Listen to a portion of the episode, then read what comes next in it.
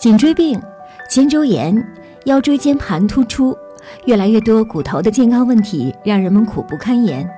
除了病变部位本身的疼痛之外，还会牵连身体的其他部位。不过呢，有时候反过来，身上的一些疼痛呢，也是某些疾病的信号。生命时报特邀首都医科大学附属北京地坛医院的骨科主任张强，教你正确的自查骨病。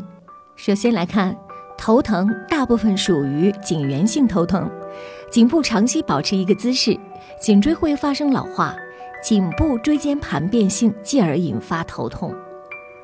脖子疼又是怎么回事呢？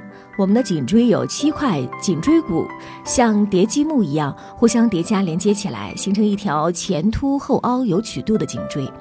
颈椎椎骨之间由柔韧的组织椎间盘连接起来，在颈椎前后分别有数条如同橡胶皮一样的韧带，从第一块连接到第七块颈椎骨，并围绕在它们周围，这样颈椎就可以把整个头颅撑起来，并且有灵活活动的空间。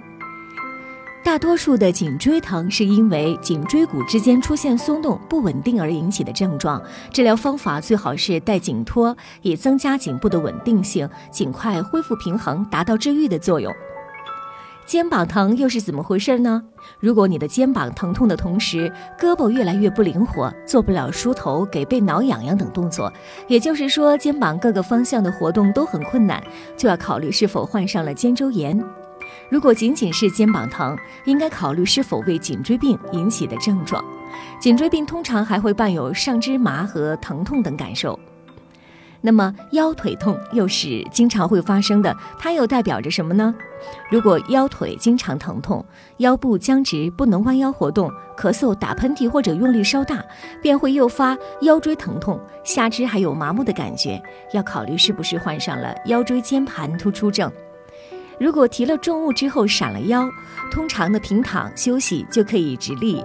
如果您是一位老年人，特别是女性的话，平常就有骨质疏松的症状，轻度的外伤导致腰背部的剧痛，站立不稳，可能就要考虑是不是有小的骨折出现了。